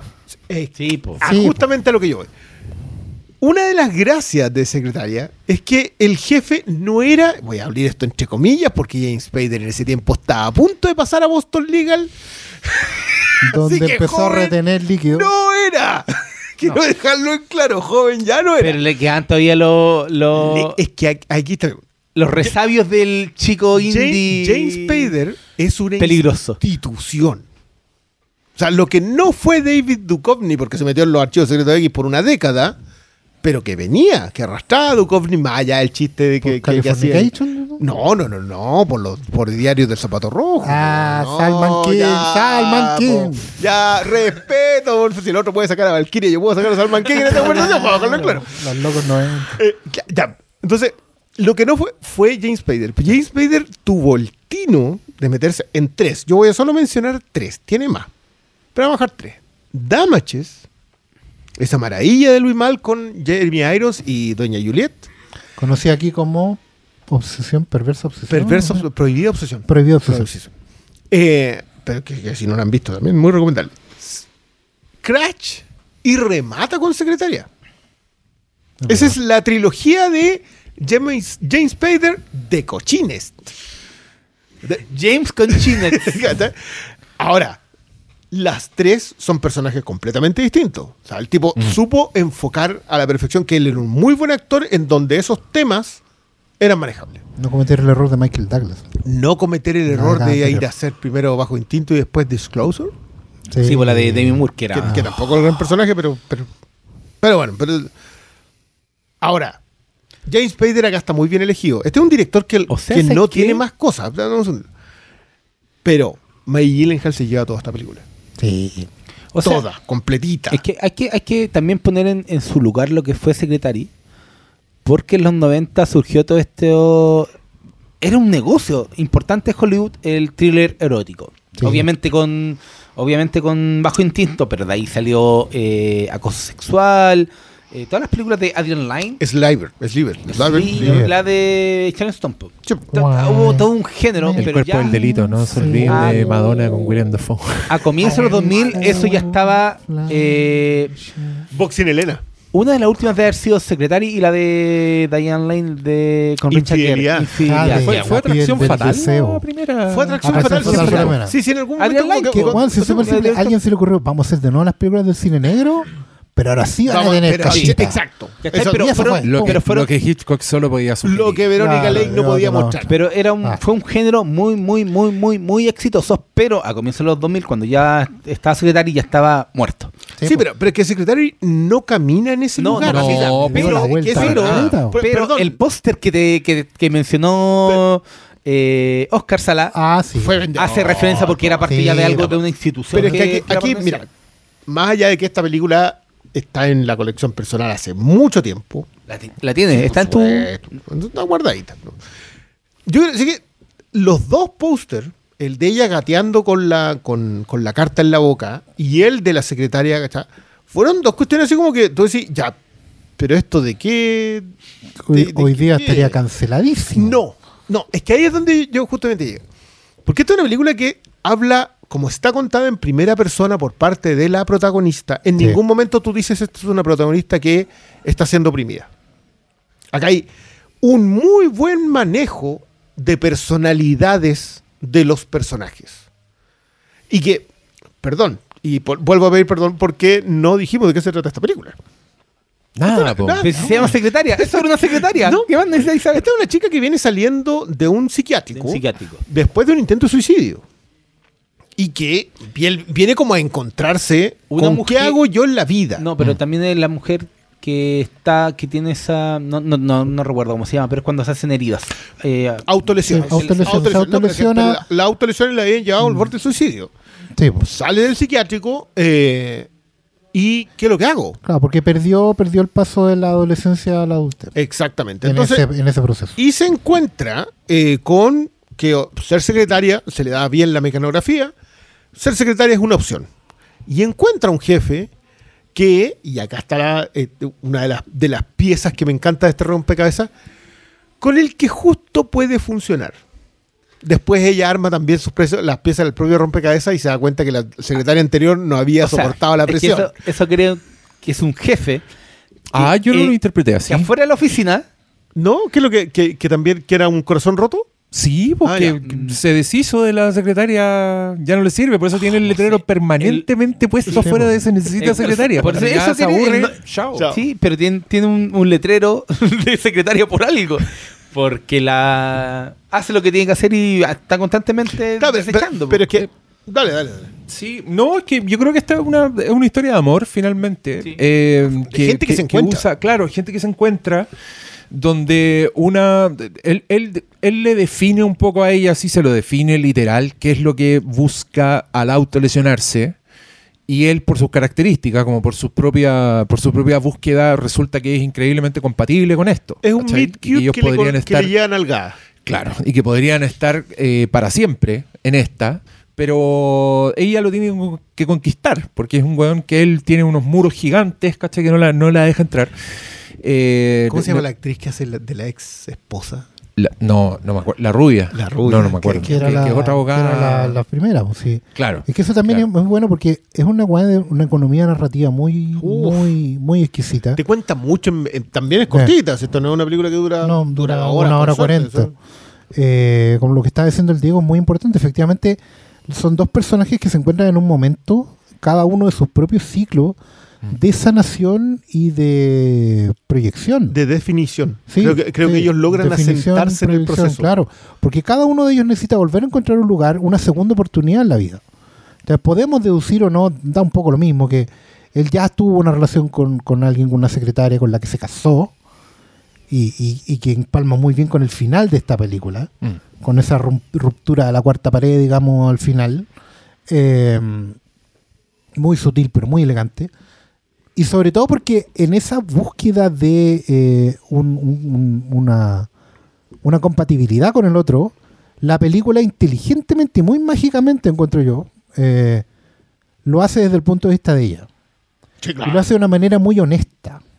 Porque podría haber sido también, que es un poco lo que pasa en las sombras de Grey, que tú tienes un supuesto punto de vista femenino que en realidad está solo hecho para satisfacer fantasías masculinas compatibles. Mm. ¿Cachai? Eh, Es un porno para señoras, pero vendido por señores. No importa que lo escriba una señora. ¿Cachai? Está básicamente hecho para que los que pongan las lucas sean los mismos de siempre.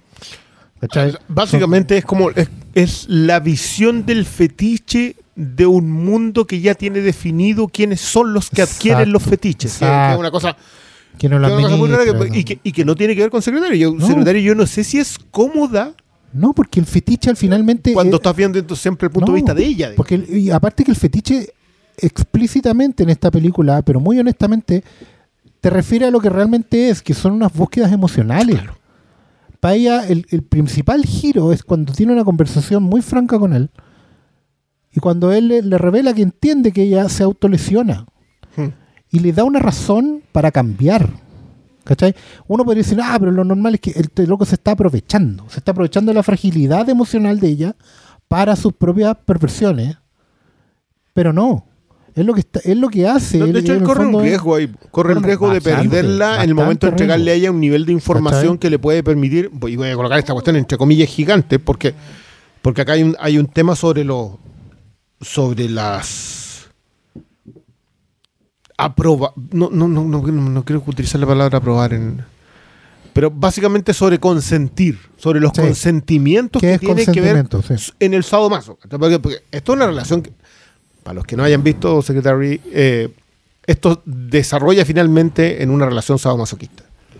Pero el sadomasoquismo y en general todo ese tipo de, de- de fetiches que tienen que ver mucho con el consentimiento, están, tienen un ancla muy distinta. Sí. Eso es solamente el sexo. El resto de la, de la interacción entre los personajes, entre la inter- interacción entre, la- entre los participantes, eh, es harto más como el final de esta película. Sí, po. O sea, Es que también- ellos llevan una Creo que- vida... que, también es uno de, de los elementos eh, muy bien abordados en la película es cómo existe también un toreo.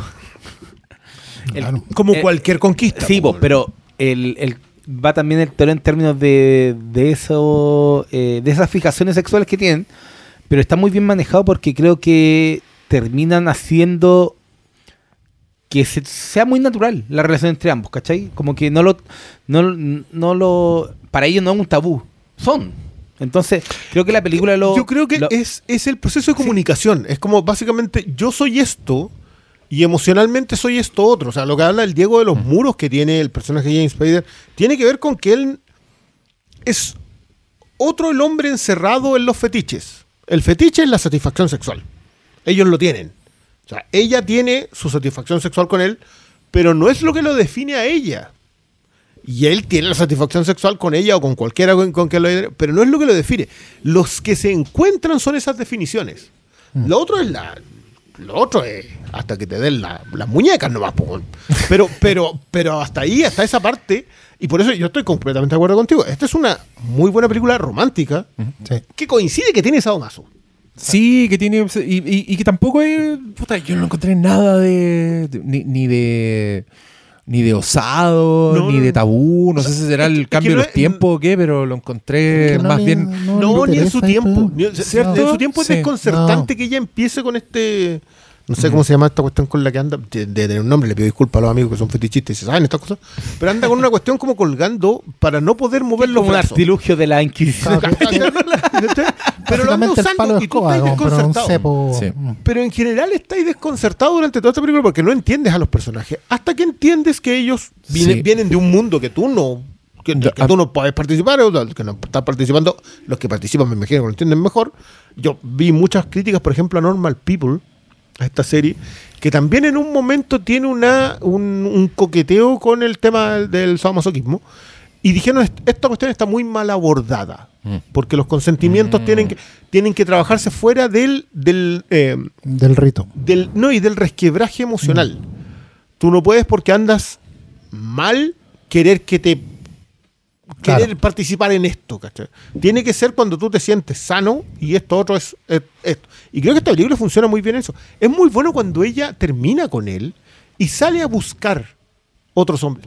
No es que no hayan fetiches en los otros.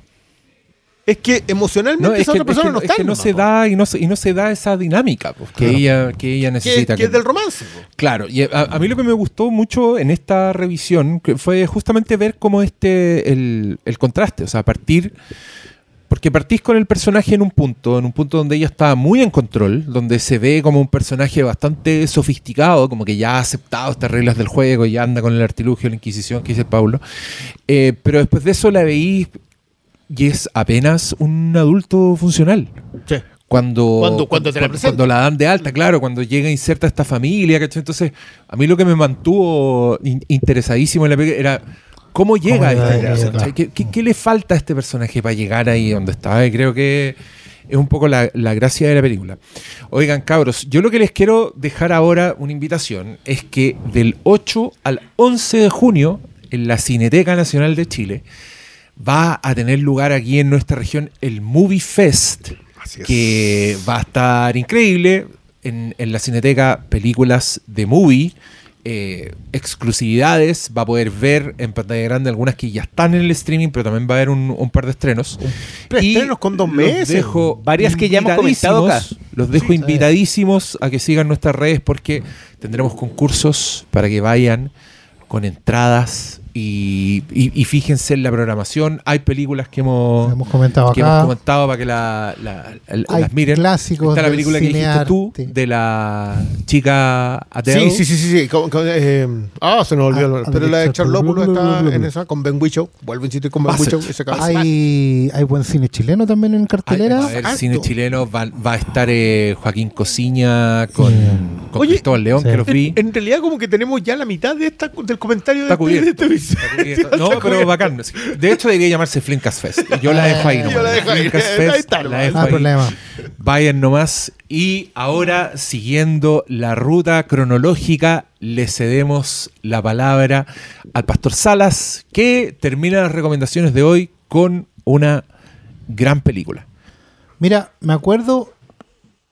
Para mí, escoger Mulholland Drive. eh, obviamente tiene que ver con David Lynch.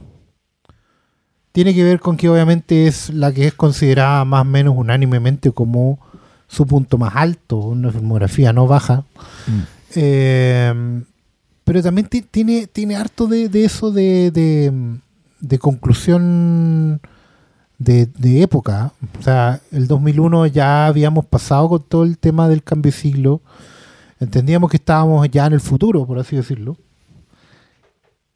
Y claro, y tal como decía Cristian, hay, hay una cosa en, en, Mulholland Drive que es volver a, a- todo lo que es el siglo pasado, al cine que formó probablemente a, Lynch, todo lo que es Hollywood clásico y particularmente el cine negro, eh, y, hablar del, del- tema fun- fundamental para la, pa la filmografía completa de Lynch, que son los sueños. La manera, la forma y la intención con que los seres humanos sueñan cosas. ¿Qué son los sueños? ¿Para dónde van? Y todo lo No es tan disparatado ese subtítulo que le pusieron los mexicanos a la versión latina de Mulholland Drive, que era sueños, deseos y secretos, una cosa así, una cuestión muy así como sexo, mentiras y video, pero este era como sueños, secretos y misterios, una cosa así. Porque este es el momento donde David Lynch, claro, se convierte finalmente como que si, nuevamente coincidimos en lo que contaba Christian Briones de que este es el, el, el momento de la transfiguración de David Lynch en una cuestión distinta, eh, porque después efectivamente se ha dedicado a hacer eh, una especie de análisis de la tele. Desde Inland Empire en adelante, David Lynch está trabajando sobre lo que es la televisión y lo, y lo fascinante que es eh, el vínculo que tiene la gente con la caja idiota, como le decían antes. Eh, y las dinámicas que hay en eso. Y, y- y Twin Peaks, la tercera, tiene mucho que ver en eso. Pero también es el momento en que David Lynch se convierte en, en un realizador de pictures. What pictures? No. Pictures en el sentido de verlos como cuadros. A mí me gusta mucho ese concepto que había en los antiguos, en los inicios del cine, cuando las movies, antes de ser movies, eran motion pictures. O sea, Claro. pictures, cuadros, retratos, representaciones en movimiento. Y, y David Lynch consigue una especie de alquimia bien especial en esta película. Eh, obviamente, Mulholland Drive no se trata. A ver, no tiene una trama a seguir. Eh, son momentos en la percepción de una persona que está eh, viviendo el sueño de Hollywood y en distintos instantes al mismo tiempo. Es, muy. Mulholland Drive es probablemente la, la mejor representación que hay de eh, el estado de ensoñación. Es lo más probable, lo más parecido que podamos ver a, una, a un sueño en pantalla. Tiene cambios de tono, tiene eh, irregularidades de coherencia, ¿cachai? Porque sin dejar de, sin, sin ser un absurdo, tiene cuestiones que no encajan, pero las que tú vas asumiendo que sí son. O sea, personajes que tienen otro rostro. Y es muy sabio lo que dice Cristian al respecto de que, claro, Los Highway es un poco un ensayo de aquello, como del estado alterado del sueño, en, puesto en pantalla, para Mulholland convertirse en, un estado permanente de sueño que mezcla eh, vigilia con, con estado dormido. O sea, el sueño de ser una estrella de Hollywood es un sueño súper concreto de, de la vigilia, de, de estar despierto. Es un soñar despierto. Eh, la persecución de esa carrera, los objetivos que se van cumpliendo, las satisfacciones y los dolores que trae esa, esa búsqueda. En paralelo a otros que no lo están consiguiendo o que van construyendo sus propios sueños en juxtaposición con los tuyos. ¿Cachai? El del director, la otra actriz, la, la mujer más anciana que vive en Hollywood, entendiendo que solo vives en Hollywood si quieres tener algo que ver con el cine. ¿Cachai? Hollywood como una especie de, país mágico y terrible al mismo tiempo. Y es- es- es cuático porque como que uno dice ya, no puedo decir mucho más de esta película, salvo que es una cuestión atrapante, mágica, eh, imposible eh, y absolutamente fascinante. Eh, y no sé qué les habrá pasado a ustedes en, el visionado ahora. Yo ya había visto Mulholland Drive porque para mí Mulholland Drive es el tipo de película que tú veis cuando vais, eh, vais a la universidad. Eh, es parte de ese género de, de- cuando tú estás metido en las películas ya de experimentación, llámalo como, como queréis, pero es una película que veis cuando, cuando estáis en la universidad. Eh, y mi percepción no ha cambiado mucho desde que la vi la primera vez. Eh, cuando alguien viene y dice, Mulholland Drive, una película pasada caca. ¿Sí? Creo que también esa percepción tiene que ver desde el propio origen de lo que iba a hacer Mulholland Drive. Eh, David Lynch quería hacer una serie de televisión y no es algo que se concretó, entonces lo transformó su episodio piloto en una película. Tenía muchas ideas que obviamente iban a dar para todo, todo un, quizás para décadas, como pasó con, Twi- con Twin Peaks, pero creo que, que esa misma primera reacción de, oh, esto es algo pasado caca, eh, yo no puedo estar muy del lado de esa impresión porque si a alguien le voy a permitir que sea pasado a caca, es Don David Lynch. Alguien que eh, nos viene cautivando desde hace décadas, que tiene películas que son eh, son tan eh, innovadoras en la forma de contar un relato. Tú habláis del sueño, para mí de repente no es, no es mucho la, más que la percepción de eh, una indagación del sueño, para mí una indagación de la psiquis de las personas. Eh, aquí hay mundo dentro de mundo, hay obviamente de- dentro de la historia se supone que algo está pasando en algo que está en un, en un estado de ensoñación, pero también puede ser en un estado de, de quiebre psicológico porque la loca tomó una decisión que con la que no puede vivir, que sí es una de las cosas que queda claro dentro de la película. Eh, entonces cuando alguien dice, no, esto es pasado caca, sí, pero yo creo que el poder de, de Mulholland es tan fuerte que eh, está por sobre cualquier eh, impresión, impresión superficial que yo le llamo.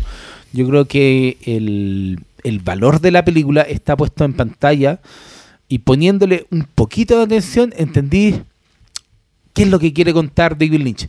No vaya a entender qué es lo que quiere decir David Lynch porque de repente David Lynch no quiere que nadie lo sepa. Y es una de las gracias de cómo lidié con sus películas. Pasó con Corazón eh, Salvaje, inclusive antes. Eh, si queréis ver algo que vayan ver sus películas tradicionales, que es la El hombre elefante o la del viejito recorriendo con el tractor, que se llama eh, The Straight Straight Story. La- la- Una la historia sencilla. La historia, más que sencilla, la historia directa.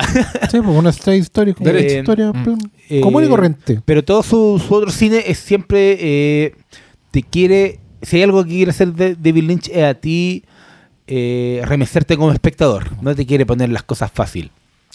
Eh, él mismo dice sobre esta película que él, que él no quiere dar una explicación de lo que es porque cada persona eh, es capaz de, de, para bien o para mal, eh, decir lo que es, o lo que sintió, o lo que no entendió, o lo que sí entendió. Y ahí está el valor de esta película. Eh, yo entiendo cuando alguien viene y dice que Mulholland Drive es una de las mejores películas del siglo porque tiene la suficiente pachorra para eh, hacer lo que se le plazca. Y eso es algo que yo siempre voy a defender. Pero al mismo tiempo yo creo que en esa misma volada linchiana hay películas que me gustan más. A mí me gusta más Corazón Salvaje, ¿cachai? Ah. Me gusta más Carretera Perdida. Eh, pero no por ello no puedo valorar lo que es Mulholland Drive como ejercicio, como propuesta sobre todo, más que ejercicio, como propuesta... eh, es que no puedes decir propuesta narrativa con David Lynch, pero con una propuesta sensorial al final y al cabo.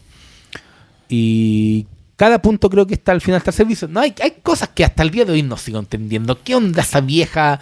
¿Qué onda eh, esos quiebres de repente que no te explican que pasáis de un lado a otro? Que pasáis de la historia principal a historias secundarias que perfectamente podrían haber cortado eh, en, en la edición. Pero al final el, eh, yo sí creo que la película es lo suficientemente clara para que al menos que hay eh, es con la idea de, del sueño de Hollywood que por algo al principio te muestran a- al personaje de Naomi Watt eh, en un concurso baile, llegando a Los Ángeles después, ¿cachai? Creo que la película tiene los suficientes elementos narrativos para que la experiencia de vivir este bombazo sensorial se transforme en algo que, que al final te hace, te remienza el piso. Y al final eso es Mulholland Drive, algo que ante lo no que hay, no es una película para quedar impávido. Con esta película vaya a quedar eh, de una u otra forma eh, ya sea marcando ocupado, hay muchos que rayan la papa y dicen, oh, el mejor, pero también otro dice, ¿pero qué fue esto? Y yo puedo apreciar eh, los polos que genera una película, y eso lo define como obra de arte. Que al final el arte eh, está definido por cómo el espectador eh, recibe algo.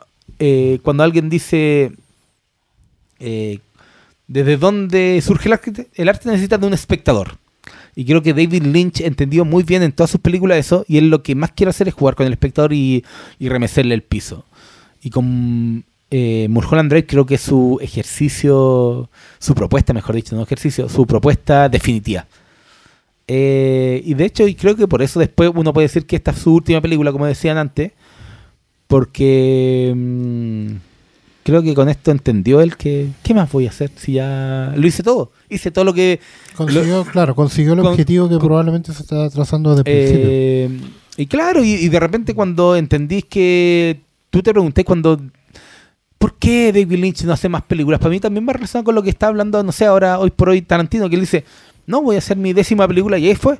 Me quiero ir a lograr, a lograr- cuando un director eh, llega a ese dificilísimo punto de hacer lo que quiere, Claro. eh, uno no tiene más espacio sino que aplaudir. Y por eso es lo mismo que decía al principio.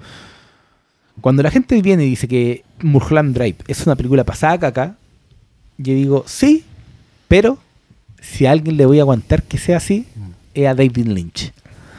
Eh, y eso es tomando en cuenta todo lo que ha sido desde sus primeras películas, desde el Eraserhead, después hasta su película Dune. Él ha hecho siempre una impronta y cuando te veía el cine actual, en donde justamente lo que carece es que existan directores haciendo su propia impronta, eh, porque todas las películas de David Lynch llegaban al cine. También Sí. hay otra cosa que esto no era como que mm, hoy llega directa de... No, todas las películas de David Lynch siempre llegaron al cine. No, salvo la última, porque ya la última era... En Inland Empire ya, ya era muy... Eso Creo que igual, igual de haber llegado, igual, pero al tele, circuito. Sí. Pero, ¿cachai? Pero eh, cuando te enfrentas a una figura como David Lynch, yo no puedo sino aplau- aplaudir y más que aplaudir, abrazar todo lo que hace. Porque justamente lo que eh, desde, incluso en ese tiempo cuando estaba haciendo estas películas, ya era algo raro. ¿Cachai? Entonces, esa es mi, mi impresión general. Yo creo que no, no cambió mucho. No es que me haya gustado más o menos. eh, es una película muy rara hacia el final, pero también creo que responde a lo, a lo que David Lynch representa, es y quiere hacer. Y yo no puedo sino respetar que alguien quiera hacer un tipo de película como esta y teniendo la suficiente capacidad analítica, uno puede decir, ¿sabes qué? Este weón lo logró. Mm. No entendí todo lo que quiero hacer, pero entendí lo suficiente para ponerme pie y aplaudir al weón. Y yo siempre voy a aplaudir a David Lynch.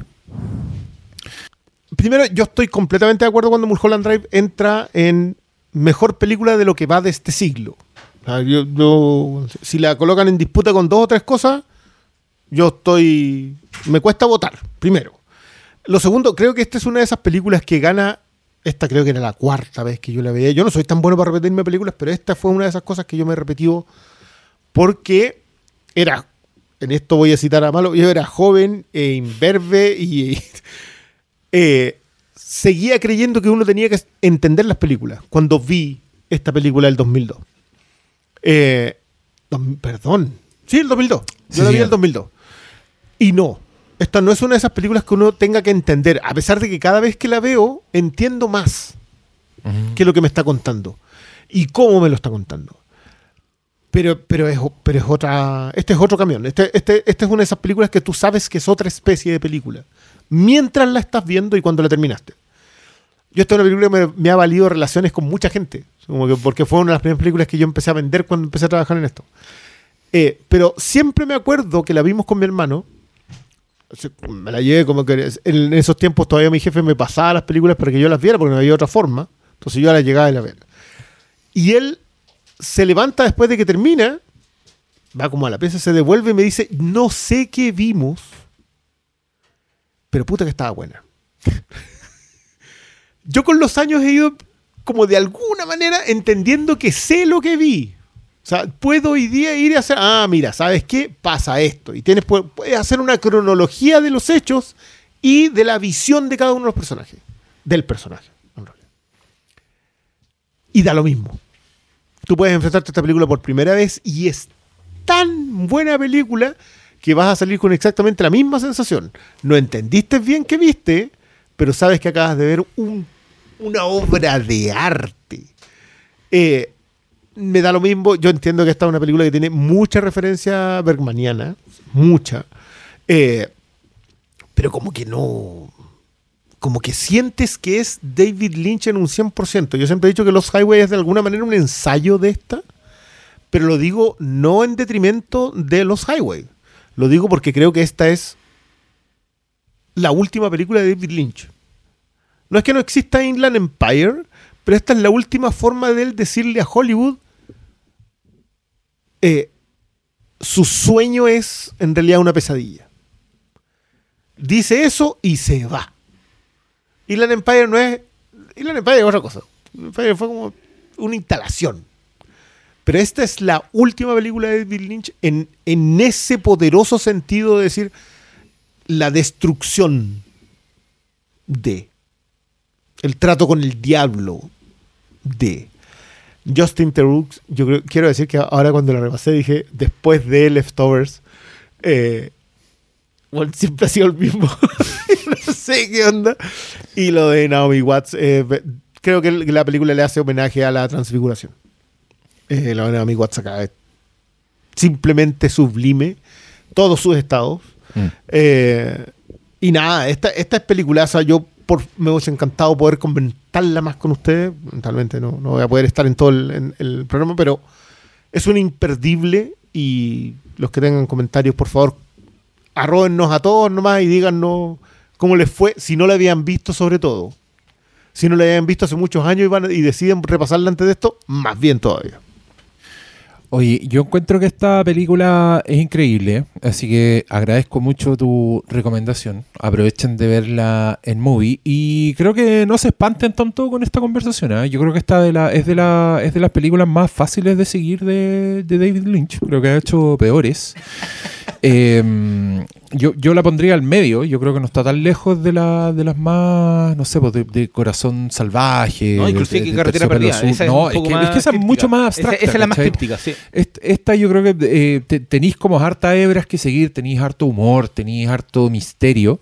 Y es una historia, creo yo, lo suficientemente como arquetípica desde el, como esta rubia provinciana que llega a Hollywood con un sueño.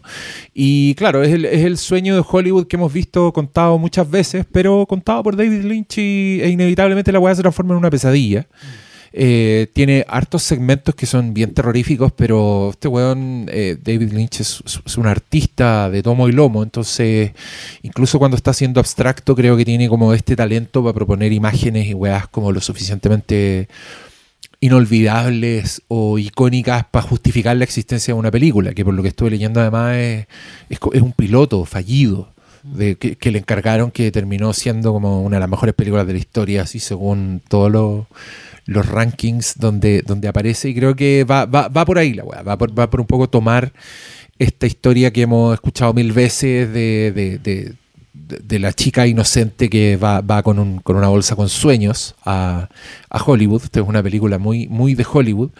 Eh, donde, donde hay mafias entre medio, per- personajes que están más en comedia, personajes que están más, más en el terror, pero que finalmente uno se deja llevar por, por las sensaciones, ya, ya cuando la película un poco te, te suelta narrativamente hablando, como ya, ya cuando la weá se transforma abiertamente en, en, Sensorial. en una pesadilla, claro, pero que nunca deja de darte esta carne, encuentro yo, y que es una película que a mí que soy, yo soy bien malo para las weas abstractas y poco narrativas, como que me desconecto rápidamente y lo, lo empiezo a pasar mal. A mí esta me da lo suficiente como para quedarme y para y pa disfrutarla, porque también es una película que se disfruta mucho. Eso también y, creo que... Y siento que como que las dos horas y tanto no se sienten. Eh, porque por último, tienen mucha razón lo que están comentando, que sobre todo esto último, que es muy llana, porque por último, ya ok, a lo mejor no entiendo tanto, pero las imágenes son muy bellas. Y creo que Naomi Watts nunca se vio mejor, además de Mm. actuar mejor, y creo que ella lo sabe, y si David Lynch le pide que haga cualquier cosa, ya vuelve, ¿no?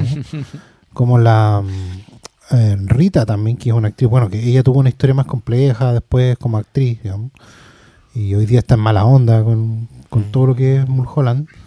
Pero, pero en ese momento, bueno, es una cuestión así. ¿De dónde salió esta mujer, loco? La sacaron de un afiche de los años 40. así, lo- loca, eh. y, y visualmente muy atractiva, el uso, el color, eh, la música. En general, está eh, es una película muy bella también.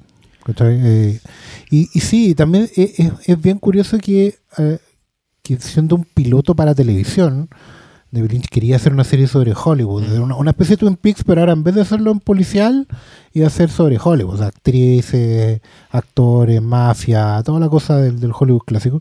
Imagínense hacer algo así como Babylon, pero estirado a lo David Lynch, ¿cachai?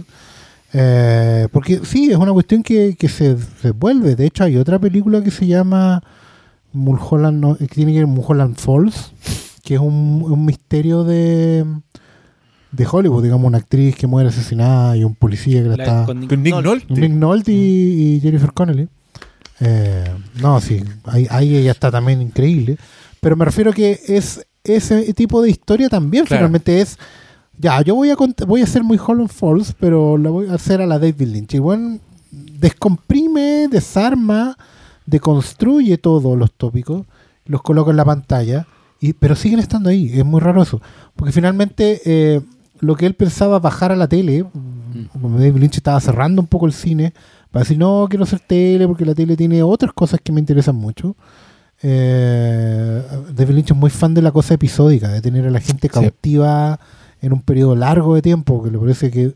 Porque David Lynch, eh, y esto me gustaría decirlo, digamos, cuando David Lynch pone algo en pantalla, su objetivo es que lo que él ponga en pantalla solo lo pueda hacer en pantalla.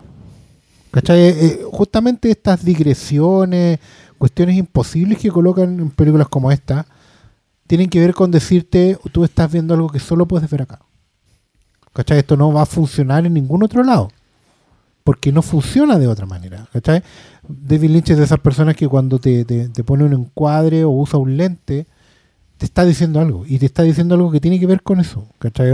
Cuando hay visiones distorsionadas, por ejemplo, eh, o, o un color saturado, tal cuestión, está diciendo, esto solo te va a pasar acá, en la pantalla. ¿Cachai? No va a estar en otro lado. Y yo creo que igual eso va relacionado también, es que todo eso para mí va con una de las fortalezas de esta película que es magnética. Desde la actuación, todo te atrae a la pantalla. Eh, también la película es súper inteligente al, al- al plantearte desde el principio qué tipo de película es. Porque claro, eh, para nosotros que no vivimos en Los Ángeles, Mulholland Drive, que es una calle, no significa nada. Pero si hay visto las suficientes películas, llevamos cinco minutos de, de metraje y sale en primera pantalla una calle que di- dice Sunset Boulevard. Y tú decís, ah, ya, para allá vamos. ¿Cachai? Entonces creo que, eh, sin decirte las cosas, eh, David Lynch tiene el suficiente dominio de lo que está en pantalla para ti eh, atraerte. Obviamente no toda la gente va a entender eh, el, ese guiño Sunset Boulevard, eh, que está muy relacionado después con lo que pasa con, con Naomi Watts, pero creo que